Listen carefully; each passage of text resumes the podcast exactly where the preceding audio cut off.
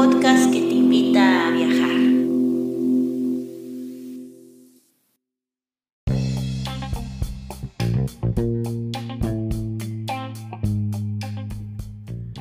Si te gusta este podcast y vives en Noruega, no olvides hacer una donación al número VIPS 533604. Repito, 533604. Tus aportaciones ayudan mucho para continuar con este proyecto. Y si vives en otros países, puedes visitar la página de Amazon y comprar el libro Escritura Creativa, un manual práctico escrito por Guadalupe Ábalos y publicado por Norlis Publicaciones. Muchas gracias y disfruta del siguiente episodio.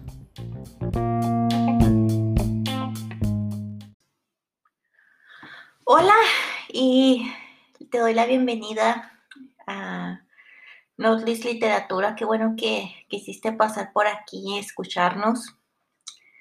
Mi nombre es Guadalupe Ábalos y te doy las gracias por estar aquí. Y el día de hoy estamos en el episodio número 18. ¡Yeah! Y es el último del año también. Ya de una vez lo, lo digo. Y el año que viene pues vamos a regresar con nuevo contenido. La lista de libros que tengo por reseñar es larga, larga. oh, pero cómo me estoy divirtiendo. Eh, y el día de hoy estuve eh, ahí, hice unas preguntillas ahí en redes sociales que si quien me recomienda libros navideños y me recomendaron a, Charles Dickens, me recomendaron a Tolkien y El Señor de los Anillos, me recomendaron a May Louise Alcott y Mujercitas. Estaba a punto de reseñar ese libro, pero al último decidí reseñar un libro que está muy cerca de mi corazón, Sí, se puede decir que está muy cerca de mi corazón, no estoy exagerando al decir esto. El libro que, que, voy a reseñar hoy se llama, es noruego y no está traducido en ningún idioma más que noruego, sorry.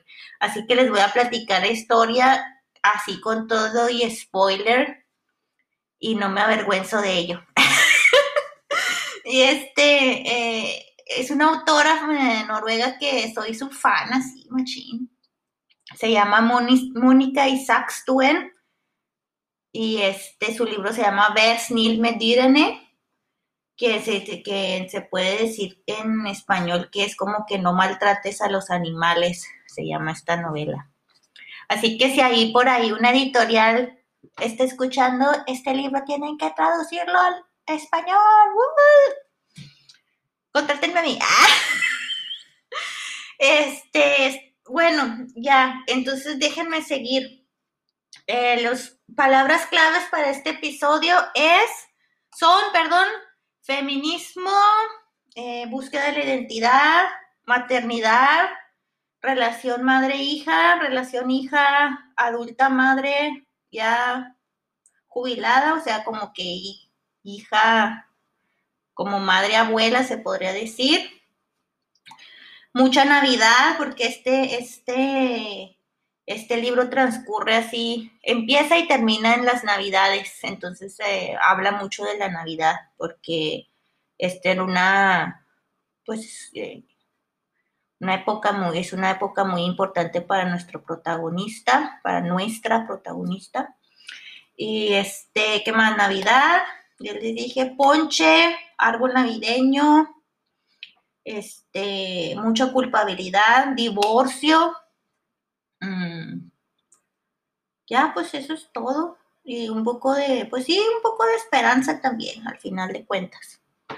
Y pues esas son, los eh, son las palabras claves para este episodio. Ah, y todo esto bajo un marco histórico y geográfico, obviamente, que es Noruega, eh, década 2010, 2020, ¿no? Porque esta historia se pudo haber, eh, pudo haber pasado en Noruega en, estos últimos 10 años. Es una historia muy contemporánea, muy moderna, eh, que habla mucho de lo que es, de lo que se siente ser mujer año 2010 o año 2020 en Noruega.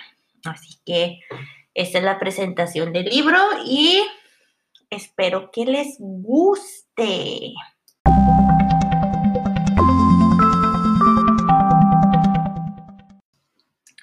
Pero antes, aquí les voy a tener dos, eh, noticias literarias. La primera es que otorgan al juarense Alfredo Federico López Austin el Premio Nacional de Arte y Literatura en el rubro de Historia, Ciencias Sociales y Filosofía.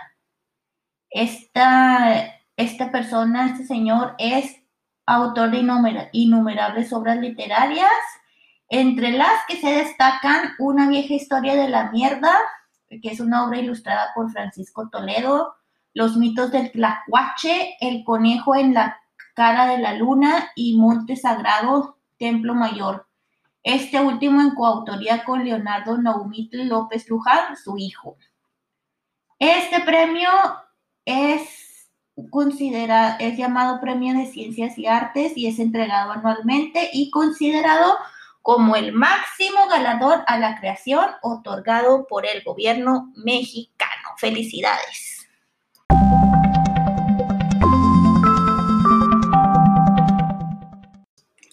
La segunda noticia es la muerte del autor John Le Carré, que esto es un seudónimo porque en realidad se llamaba David John Moore Cornwell y nació el 19 de octubre de 1931 y murió el 12 de diciembre de este año, que en paz descanse.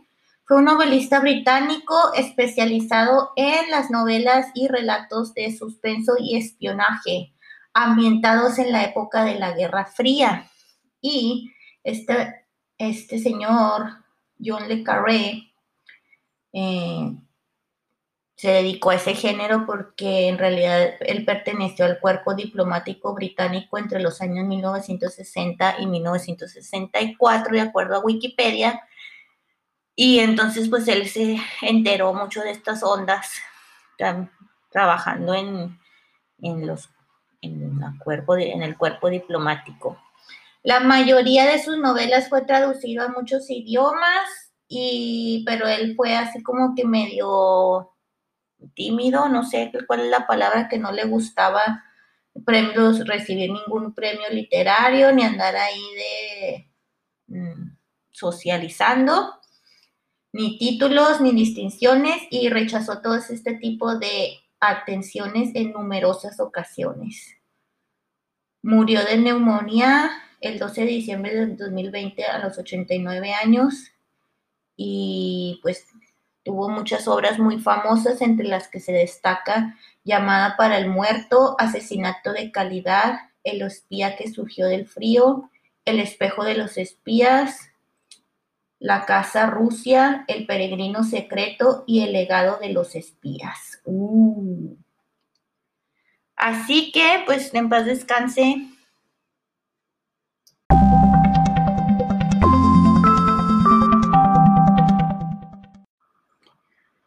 Bueno, este libro es escrito por Mónica Isaacs Tuen y es una autora noruega que nació en 1976.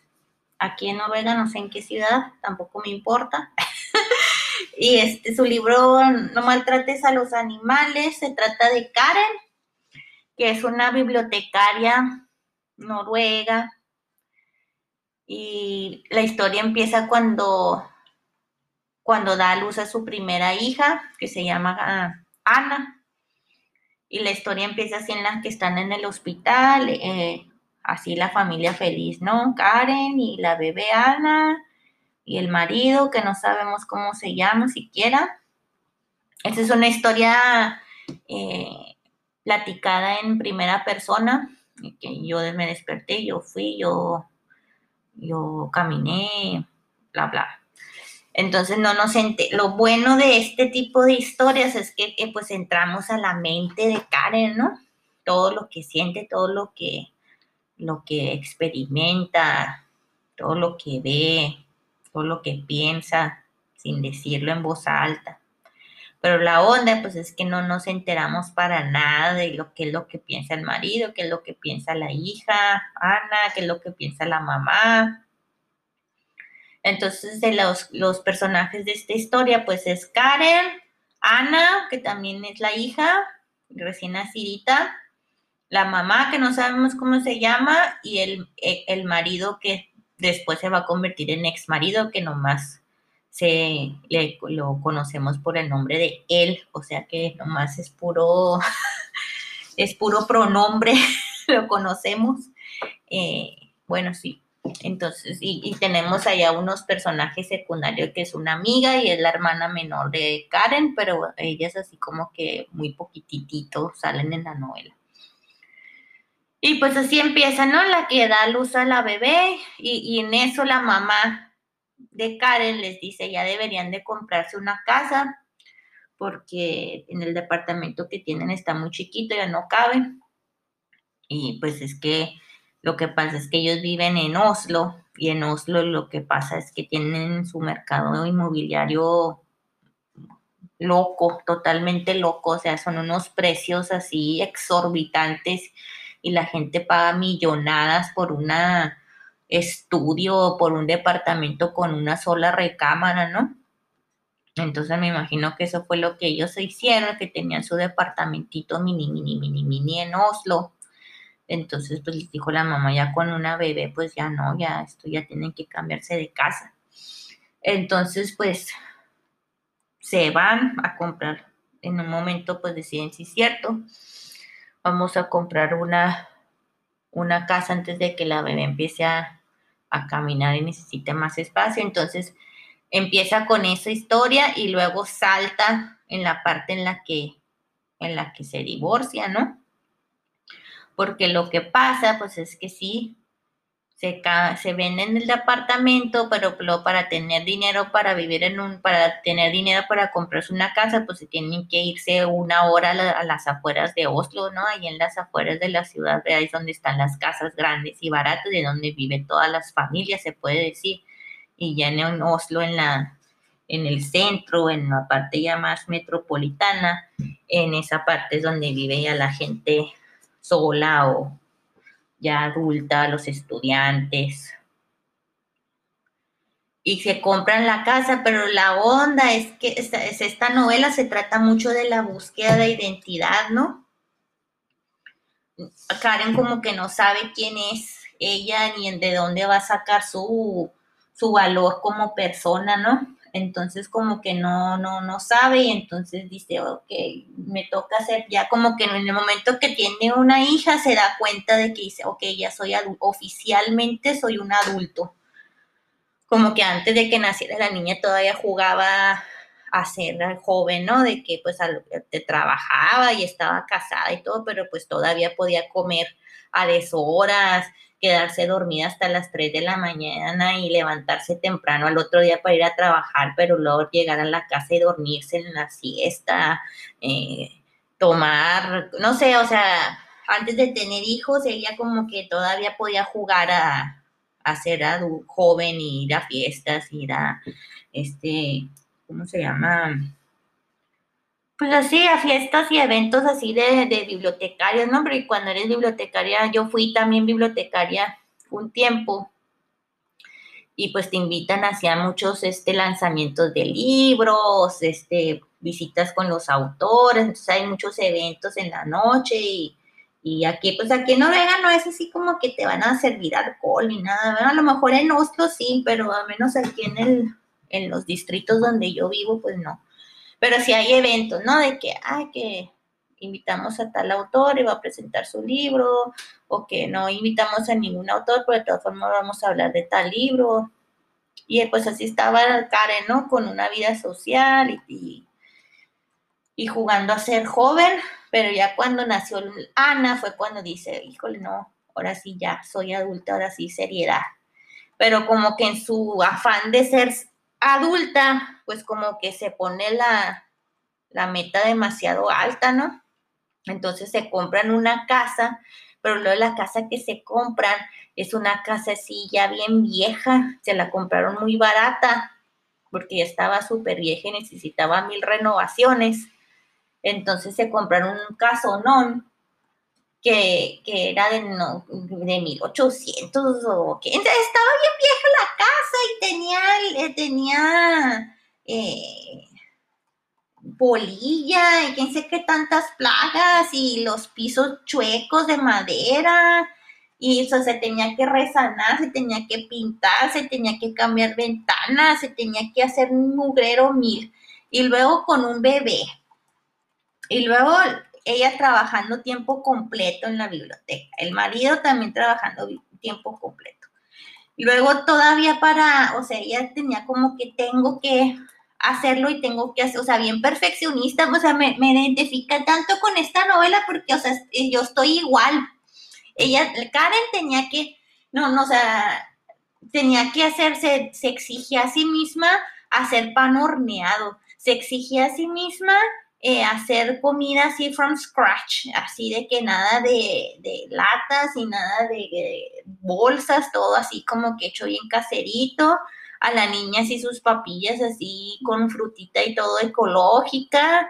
Tenían que ir, pues las tardes tenían que ir así de a caminar al bosque, porque pues todas las familias noruegas tienen que disfrutar de la naturaleza y aquí no, así como que la expectativa, ¿no? De que tienes que todos los días tienes que ir a, a hiking y al senderismo y todo esto, ¿no? Entonces tenían que ir a las a los mentados paseos y si no sé si no iban a estos paseos así como que chino y no fui al pa a pasear con la niña y, y este y luego todavía el fin de semana tenía que hacer tenía que hacer date night con el marido, ¿no? Que te vamos a acostar a la niña temprano y tú y yo vamos a ver una película y juntitos en el sofá y bla bla bla entonces llega un momento, o sea, y todo esto, todas estas expectativas súper altísimas, logra ella mantener este ritmo de vida, pero al segundo año es cuando crack, o sea, ya se quebró todo, o sea, llegó un momento en que ya estaba súper altísima, ¿no? Y todo empezó precisamente por el, por el, eh, la repartición del trabajo, ¿no? Porque pues obviamente que ella sí que ya eh, llegaba el trabajo y luego tenía que hacer de comida casera y luego darle de comer las papillas a la niña y luego en la tarde un ratito también este resanar una pared y pintar por acá y, trabajar en la casa y que íbamos a cambiar el piso, entonces al marido lo traía, pero sí marchando, ¿no? O sea, de que ya, y no me ayudaste a limpiar esto y que, entonces ya, pues empezaron obviamente a pelearse y en gacho, y pues entonces ya fue cuando ella dice, no, no, ya, ya no puedo seguir así, ya, ya estoy harta, estoy cansadísima, y sí, pues obviamente, pues cuando te, te tú solita te, te pones este nivel de exigencia, pues obviamente que no vas a durar. Pero esto ya no lo ve, no lo ve. Todo esto, o sea, lo vemos nosotros, pero Karen ella misma no lo ve. Ella, Karen, nomás dice, no, ya tú no dices el ancho, fulano, y ya no, ya no necesito estar contigo porque tú no eres un compañero adecuado para, o sea, no, no, no das el ancho, así de sencillo. Entonces el, el el marido, pues así como que bien triste, no, no, no, no, no, no, o sea, no, nosotros no sabemos nada de lo que pasa con el marido, yo no, lo único que sabemos es que pues obviamente no estaba conforme con esto, no, él no quería divorciarse, y este, pero pues respeta la decisión de ella, ¿no? Y, y él se fue a un viaje de negocios, y cuando ella se, se quedó en casa, ella decidió para para cambiarse, entonces compró un departamento, se rentó un departamento, no me acuerdo muy bien, que es, que en el fin de semana que él se fue y así vació todo y, se, se llevó todas sus cosas y se fue al departamentito. Y ya fueron a, a las, este, a las juntas con servicios sociales, ¿no? Porque aquí cuando te divorcias aquí en Noruega, pues tienes que ir a, juntas así con, con servicios sociales y tienes que escribir un, un acuerdo, ¿no? En el que cómo se van a repartir a la niña. Y aquí es donde empieza la historia. porque Karen pues tiene así sentimientos bien encontrados, ¿no? ya, ya, cuando, o sea, como que hizo todo esto de separarse divorciarse y salirse, lo hizo como por impulso. Así de que ya tengo que salir corriendo, tengo que salir corriendo, esto no es para mí, esto no es para mí, esto no es para mí, y point, o sea, se sale. Y ya cuando, o sea, el primer golpe de realidad es cuando ya llegan a servicios sociales y les dicen, no, pues que tienen que ponerse de acuerdo quién, quién va a tener a la niña cuándo, a Ana. Y ella así como que, hello, yo soy la mamá de la niña y, o estuvo en mi cuerpo. Yo fui la que la formé, o sea, él nomás cooperó en una mini, mini, mini, mini. Yo soy la mamá y yo me tengo que quedar con ella. Pero obviamente que pues en las leyes de Noruega tenemos esto, igualdad de género, ¿no? Entonces los dos tienen derecho a la niña. Entonces es cuando le dice, no, no, pues, o sea, ella es, ella, ella siente que ella debería tener a la niña 100% y que el marido, pues, vaya. Pero obviamente que, pues, las leyes no son así y una sociedad civilizada no es así. Entonces se les dice, no, pues, ¿quién van a tener dos semanas y dos semanas o una semana y una semana o cómo va a ser? Entonces, pues ya se ponen de acuerdo que va a ser una semana, la niña va a vivir una semana con, con el papá y una semana con el, la mamá, que es así como que la práctica estándar aquí en Noruega, ¿no? Que cuando se divorcian, pues se tienen que en realidad ser, no vivir en otra ciudad, tienen que vivir cerca el uno del otro y cada quien tiene su casa y los niños cambian de casa. Los niños se puede decir que tienen dos casas, ¿no? Porque una semana van con su papá y en, la casa del papá tienen su cuarto, tienen su ropa, tienen sus juguetes. Y en la casa de la mamá tienen también su cuarto, su ropa y sus juguetes. Entonces son dos casas. Pero pues obviamente que ahí fue cuando Karen se encuentra confrontada con esto, ¿no? Que dice, no, pues es que yo no fui mamá para, para tener a mi hija nada más que una semana Sí, una semana. O sea, no, yo no fui mamá para ser mamá 50%. Y entonces cuando hay gacho, ¿no? Le, le pega la, la culpabilidad, ¿no? De que, híjole, ya tiene la niña apenas tres años y ya, ya está, ya es hija de padres divorciados y qué hice y, la voy a traumar, bla, bla, bla, ¿no? y, y sí, pues eso, es lo que se la pasa diciendo por toda la, la novela, ¿no? Que se siente bien mal por haber porque luego es que el marido no le hizo nada, o sea, no le puso el cuerno, no, no, no le pegó, no la maltrató, no la gritó, no le quitaba el dinero, o sea, nada, nada, nada, nada, nada, nada, nada, o sea, al menos en la novela no cuenta. Y tú así como que, o sea, como que hasta te cae gorda la Karen, así como que dices, ay, mugre vieja, ¿qué le pasa? O sea, ahí te le, le, pegó un ataque de hormonas y haciendo sus tonterías y ya. y luego hay una parte en la que le va y le entrega, o sea, va y le entrega a la niña y así como que tú dices, lees entre líneas, así como que está a punto de decirle al marido, vamos a mejor a regresar.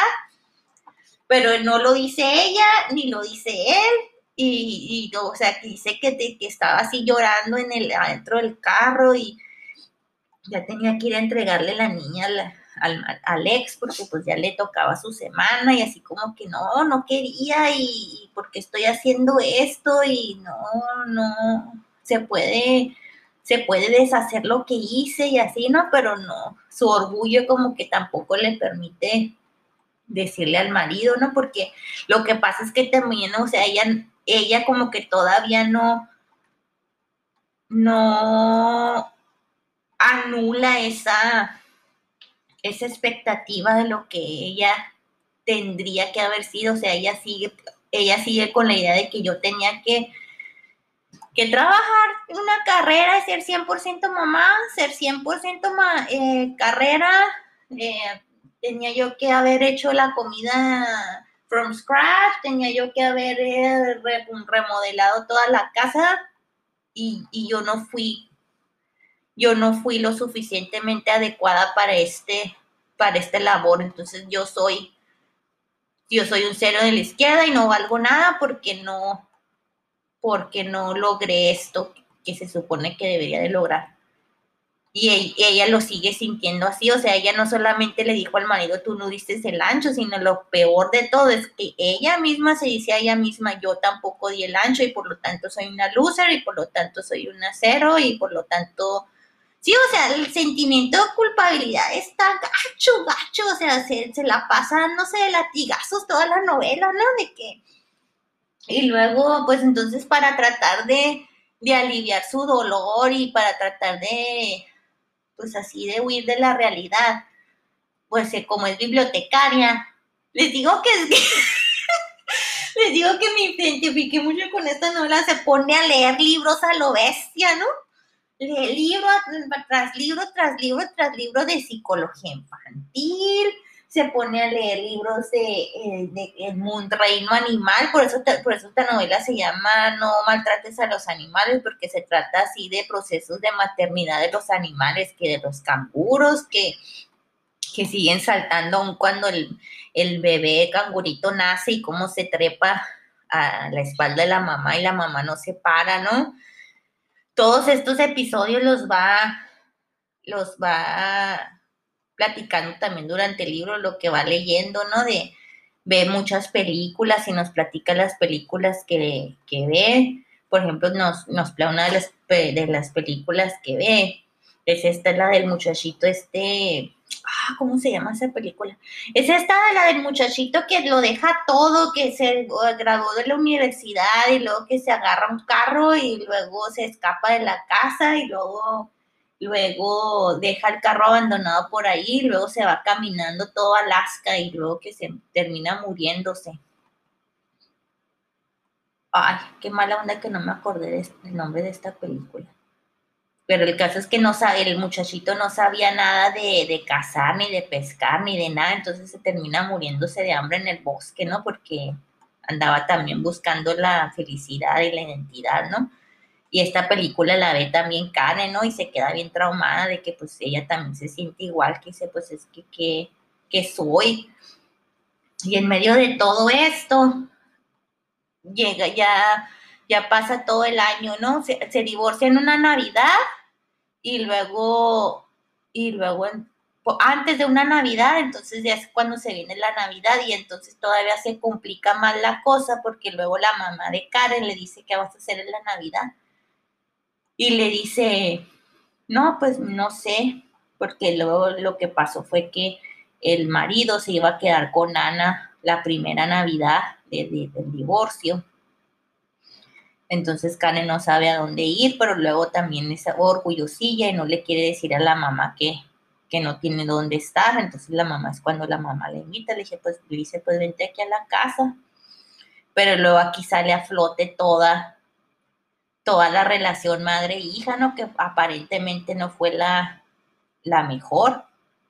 O sí fue, pero lo que pasa es que uno de adulto, uno de adulto antes de tener hijos, bueno, al menos en mi caso y también en el caso de Karen, es que antes de tener hijos como que tiende, y eres adulto, pues como que tiendes a juzgar a los padres, ¿no? De que, ay, debió de haber hecho así y que debió haber hecho así y que cuando yo me sacaba buenas calificaciones, eh, no, me, no, me, no me las festejaba tanto y me las debió festejar, porque yo leí en un libro que, que a los hijos se les debe de aplaudir sus, sus, sus logros y bla, bla, o sea, tu maternidad o tu paternidad, así como que basada en los libros, basada en los en las películas que has visto, en los podcasts que has escuchado, ¿no? Y, según tú eres bien machín, según tú eres la chucha cuerera y tú pudiste haber hecho ese trabajo de maternidad mucho mejor de lo que tus papás hicieron. Nace tus hijos, empiezas a, experimentar esas ondas que es que eso, o la, maternidad es un, son déjà vu mil cuando eres padre, como que toda tu infancia regresa machín, o sea, yo, por ejemplo, tengo una hija, ¿no? Y una de mis hijas así como que no le gusta comer y, oh, sí, por ejemplo, si el huevo cocido, si se lo coso de más y, tiene así como que grisecito en la yema, no, o sea, ya, no, ya no se lo va a querer comer. Si el espagueti está de tal manera, no, o sea, si el, si el cereal, por ejemplo, si le echo la leche dentro del plato, no, no, no, no, o sea, jamás en la vida tiene que ser cereal en el plato y una tacita de leche a un lado, porque jamás en la vida se va a comer el cereal con la leche adentro. Entonces, cuando mi hija me hace todas estas ondas de, de que no quiere comer tal y tal, que es bien piqui, yo me enojo por dentro, pero luego me acuerdo que yo soy igual. O sea, no manches. Qué horrible es vivir conmigo. O sea, haces una copia que es tu mini mí y te das cuenta, o sea, o sea, es un espejo, es un espejo, te viene todo de regreso. Y, y, entonces te empiezas a, ah, pues entonces así era mi mamá. Yo, yo, o sea, cuando tu hija es piqui, pues entonces te ves a ti mismo siendo piqui y a tu mamá lidiando con lo que tú estás, o sea, se cambian los papeles eh, big, big time, ¿no? Entonces es un, proceso muy psicológico, terapéutico, o sea, te, te ves confrontado, o sea, y entras a, a la vida a otro nivel, ¿no? O sea, de que, de que te ves confrontado con todas estas, y, o sea, y esto de la comida, el piqui nomás es un, es una arenita en, en, la playa, o sea, porque todo el tiempo estás lidiando con cosas, ¿no? Entonces, cuando ella se divorcia, ahora pues, en, o sea, ya se ve todo confrontado con la mamá, porque la mamá también se había divorciado en su tiempo y ella juzgó mucho a su mamá por haberse divorciado y enos aquí, 20, 25, 30 años después, ella, la hija, haciendo lo mismo que la mamá hizo. Entonces, así como que... ¡ah! Entonces, son, son demasiadas cosas con las que lidiar. Entonces, esta Karen se siente bien, bien, este, súper confundida porque quiere estar cerca de su mamá porque no tiene a nadie en la Navidad, pero al mismo tiempo la juzga y al mismo tiempo la necesita, o sea, como que la odia y como que la ama, y, entonces es como que está en esa ambivalencia, ¿no? En, el, en el rol de adulto de que yo podía haber hecho mejor que tú, y luego al último se da cuenta que no, al último tú hiciste lo mejor que pudiste, y yo no sé si hice lo mejor que pude, si quise, pero pues no pude, y luego se como que se regresa esta... Eh, en esta como zona de que vuelve a ser niña en el sentido de que necesita el abrazo de su mamá, necesita el consuelo de su mamá, necesita la compañía de su mamá, pero no quiere recibir nada de esto porque dice, no, no, es que ya estoy grande, ya soy adulta, ya, no, ¿cómo voy a volver a ser niña? Y, y no, entonces la mamá, pues así como que también la, la, mamá también como que medio la juzga un poquillo porque dice, no, pues es que yo sí me divorcié por una razón válida, a mí sí me ponían el cuerno bien machín. Y a ti no, porque tú te divorciaste. Entonces así como que ella, así como que... Entonces hay, hay mucho, mucho drama, pero el drama no está el drama, o sea, no hay pleitos, no hay gritos, no hay, no hay nada de esto, sino que el drama está en, todos estos procesos, en todos estos procesos mentales y en todos estos procesos internos, ¿no? En el que ella está luchando contra, contra sus mismas ideas, ¿no? De que, pues, ¿qué hice? Hice mal, hice bien. Y este... Y pues ahí es ahí donde está como que pues la atención en la novela, ¿no? Otra cosa que es, que es muy interesante de esta novela es que escribió los capítulos de una página, cada página es un capítulo. Entonces la, la, la novela son, a ver cuántos son. Son 207, 208 páginas, entonces son 208 capítulos porque cada, cada página es un capítulo, entonces así como que se lee bien rápido vas así como que trotando. Y como hay muy poquitos personajes, entonces no, no, no te confunden, ¿no? Porque nomás es Karen all the way, ¿no? Como que Karen, Karen, Karen, que piensa, que piensa. Y cuenta así episodios de su propia infancia, cuenta episodios de, de pleitillos así como que con la mamá, pero luego no sé, es que no se pelean, pelean, sino que es así como que una especie de, pleito between the lines, así como que entre líneas, así de que de que le dice, ay, este, ¿y en dónde vas a festejar la Navidad? Y ella así como que, ay, no sé, pero luego por dentro está pensando, invítame porque te necesito. Y luego dice la mamá, como que tampoco no quiere imponer que venga, que Karen vaya con ella en la Navidad, ¿no? Y, ahí están las dos así como que tanteando el territorio y no quieren decir nada y no quieren hacer, es como si fueran, como si estuvieran jugando póker, ¿no? Nadie quiere revelar sus, sus, sus cartas, pero ya al último ya la mamá está cuando le invita, ¿no? Y, y este, pues ahí festejan la Navidad juntas y y luego pues es que para esto, para tanto para la mamá como para Karen, la Navidad es así como que súper importante, ¿no? O sea, como que está esa expectativa cultural de que, de que tenemos que pasárnosla bien, aunque nos estemos muriendo por dentro y nos estemos, este, como, como si fuera casi, casi como un teatro, yo lo siento, porque como que está bien mala Karen está al borde de la Sí, o sea, está súper triste, se siente súper culpable, tiene todas estas ondas de que hice bien, hice mal, me, quiero arrepentir, pero no sé cómo arrepentirme.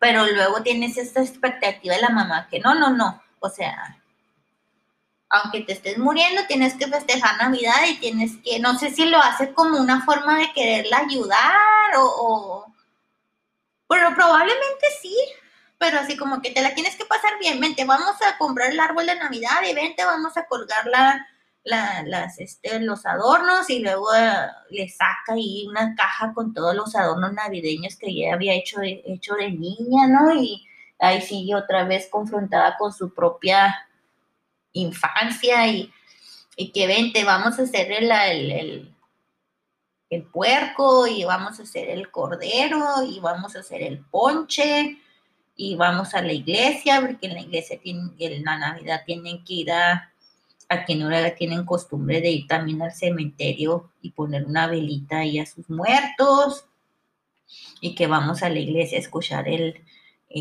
sermón navideño, y así como que, oh, no, no me puedo, no, o sea, no me puedo divertir ni me, ni me puedo relajar ni puedo estar bien porque estoy lejos de mi hija y que estoy haciendo y y pues así, o sea, es una, es una búsqueda y una búsqueda de identidad y una búsqueda de, de que, qué soy, ¿no? Soy, soy bibliotecaria, soy mamá, soy pero o sea, lo más, lo más gacho, o sea, ella como que la, la, autora Mónica Isaacs como que se enfoca más en esto de, de relación madre-hija. Ella tanto se enfoca en ella, Karen, como, como madre y, Karen como, como hija. No, no habla tanto de que va a volver a ir a, al mercado, ¿no? Al date. Tampoco habla mucho del trabajo, como que en el trabajo se seguía más o menos prestando de una forma más o menos ok. En una parte de la novela creo que la, que la jefa le dice, tómate un día de descanso porque si te ves bien mal. Y este, y pues sí, o sea, de, eso se, de eso se trata la novela, de que pues a veces en la Navidad se, está triste y es ok. Y, y, pues la otra que nos, nos, no sé, o sea, como que a mí sí me enseñó así de que de que pues a veces uno está buscando respuestas en la vida, ¿no? Y es así como se termina de hecho la novela, ¿no? Que dice Karen, ya, por favor, que alguien me dé la respuesta. Y luego hace referencia a esos libros así como de matemáticas o académicos o de la escuela en la que están dos problemas en todo el libro, y luego al final del libro están así como que todas las respuestas correctas, ¿no? Que A, que B y que el resultado era 5, bla, bla, bla. Entonces, como que ella dice eso bien, bien frustrada y bien enojada, así como que alguien chingadas, muéstreme las respuestas. Y lo dicen en palabrota aquí en, el libro. Que alguien fregados me diga qué es lo que está escrito en esas pinches respuestas de atrás. Entonces, pues es así como se termina el libro, ¿no? La que en la que por favor alguien deme las respuestas y es una es una es un final muy teológico muy existencialista muy muy universal, ¿no? Que en, la que pues todos los, los, humanos estamos buscando las respuestas de cómo vivir nuestra vida, cuál es la mejor manera, ¿no? Y, y pues esta, esta novela pues eh, ayuda mucho en eso, ¿no? Lo que te hace ahora precisamente en estos tiempos de Navidad es cuando debes de, parar un poco, ¿no? Y decir que, hice bien, que hice mal, que estoy aprendiendo, que, me falta por aprender. Eh, y al mismo tiempo pues no debes de, de ser tan estricto contigo mismo, ¿no?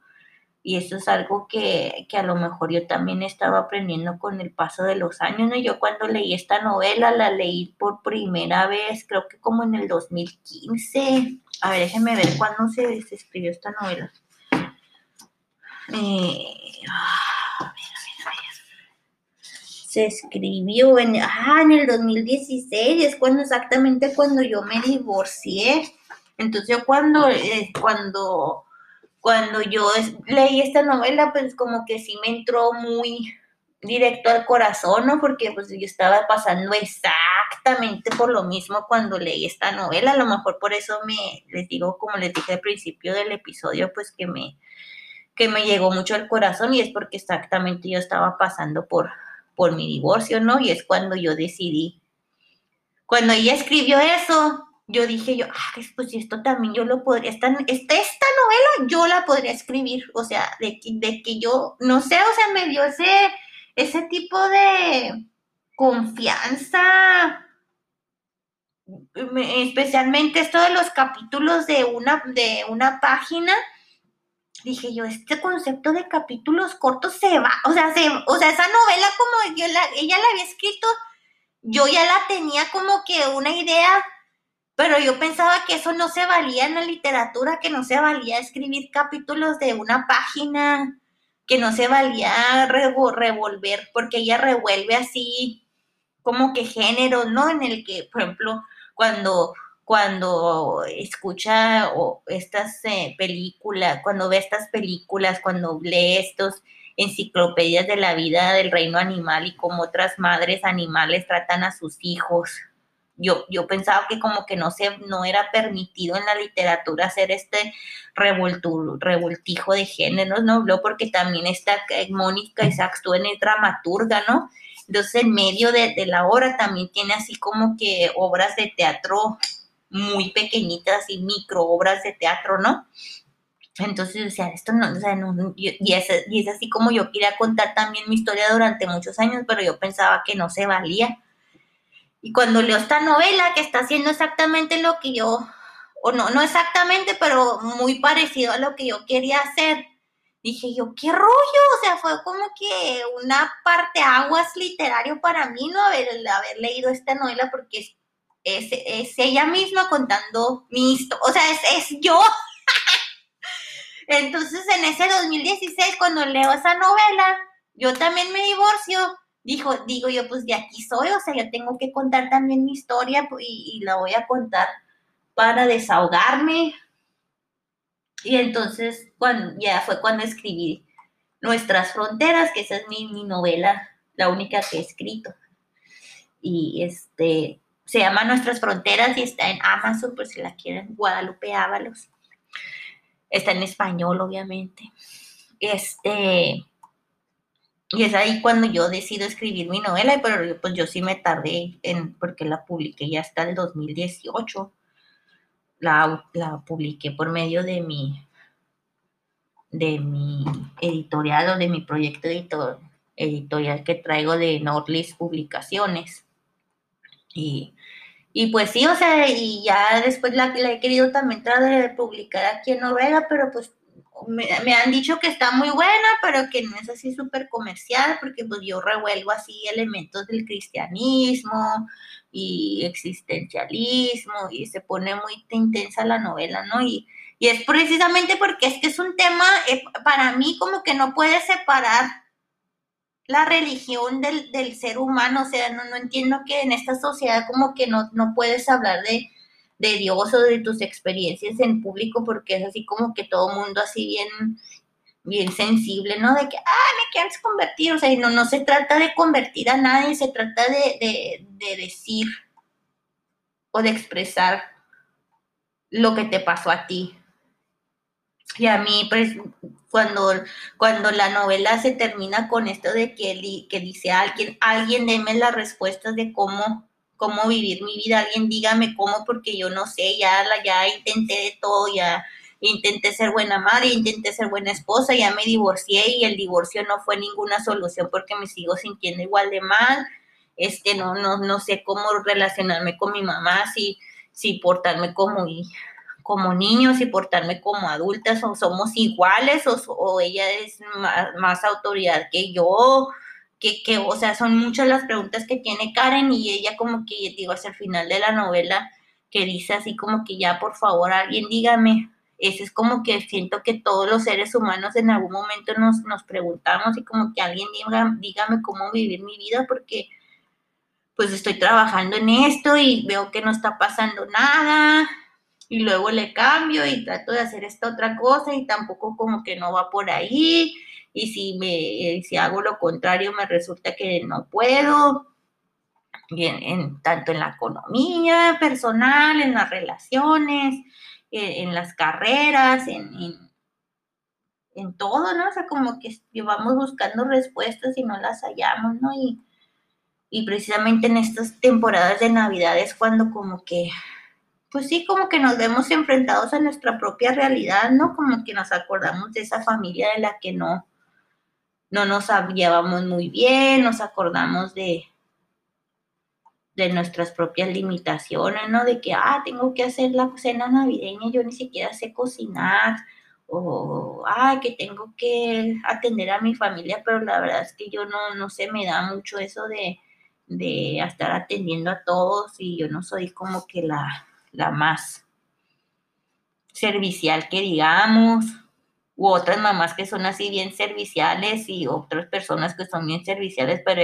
esperan así como que muchas eh, lisonja, esperan algo a cambio, ¿no? Ya sea que le, ay, eres la mejor y, y, hiciste bien rica comida y muchas lisonjas y todo. ¿Por qué? Porque a veces algunos de ese, tipo de personas serviciales ponen su identidad en ese trabajo, ¿no? En que yo, yo valgo en la forma, en, la misma cantidad en, en lo que yo sirva, ¿no? Entonces están todo el tiempo sirviendo, sirviendo, sirviendo. ¿Para, para qué? Como para ser aceptados, para ser apreciados. Entonces, esos son, ah, son útiles. Digo, es que digo, la Navidad es cuando sí se, se, se, presentan así muchas cosas, ¿no? Que a lo mejor durante todo el año estamos eh, evitándolas o ignorándolas por el trabajo, porque llevamos estilos de vida muy apurados, pero pues sí, así las cosas, mis queridos radioescuchas. Y pues muchas gracias por haber participado en este, por haberme aguantado hasta, hasta acá. Y para cerrar el episodio, les quiero pasar una cancioncita que, que, concuerda mucho con, con este con este episodio y con este libro. es una canción que se llama December Storm, tormenta de diciembre o tormenta, se refiere como que a tormenta de nieve de diciembre. Y esta canción es este, compuesta por una banda que se llama Silver Wings y uno de los muchachos de la banda es mi alumno de la clase de español en bachillerato aquí en Noruega, porque a eso me dedico a ser es mi trabajo. Esto del podcast, este es mi manera de sobrevivir la cuarentena. bueno, entonces uno de mis, esto es una banda de unos muchachitos que tienen 16, 17 años, ya el año que viene van a cumplir sus 18, estos muchachos, y entonces escribí, tienen una banda que se llama Silver Wings, es de aquí de, de Store de Noruega, los pueden encontrar en Spotify, en YouTube, y la canción se llama December Storm. Y pues trata así de, de la Navidad, de, de, diciembre, de que a veces estás triste durante estas fechas porque extrañas a alguien, tenías que haber estado en un lugar con alguien y no estás. Y como les digo, está, es, it's okay to be sad, hay días tristes, pero vienen tiempos mejores, así que pues aquí, aquí les va, espero que les guste.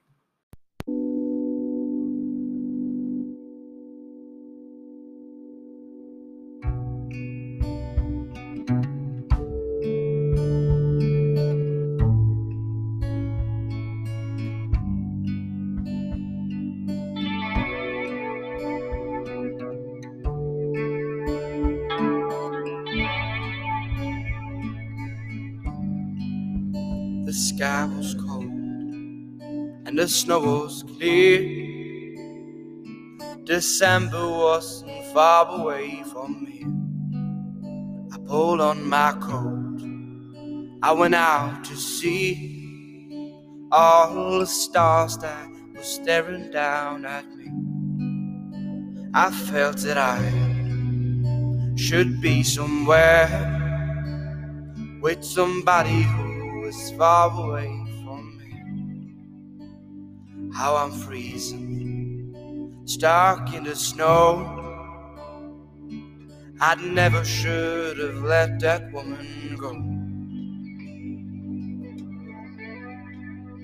Now I'm alone out in the storm, wearing boots nobody ever would worn. Out in the storm. Oh, how it hurts to loosen her with all the memories and all the things we were. Now I'm stuck in this December storm.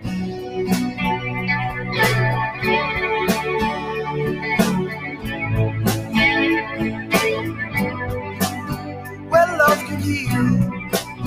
Well, love can hurt. Can make you forget about all your really words.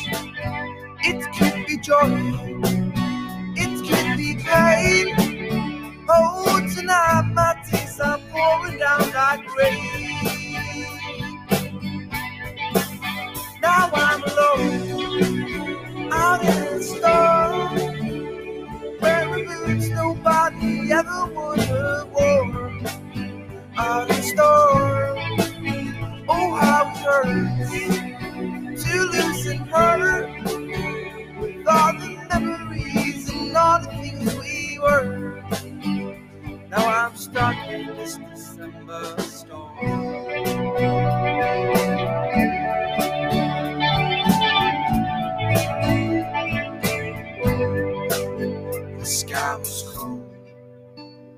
and the snow was clear.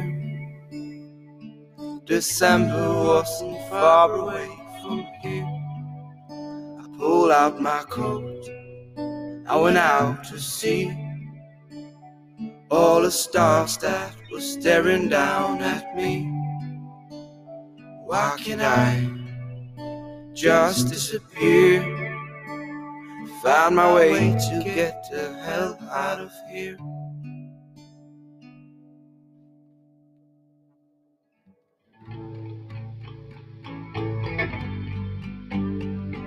Stuck in this December storm. I'm stuck in this December storm.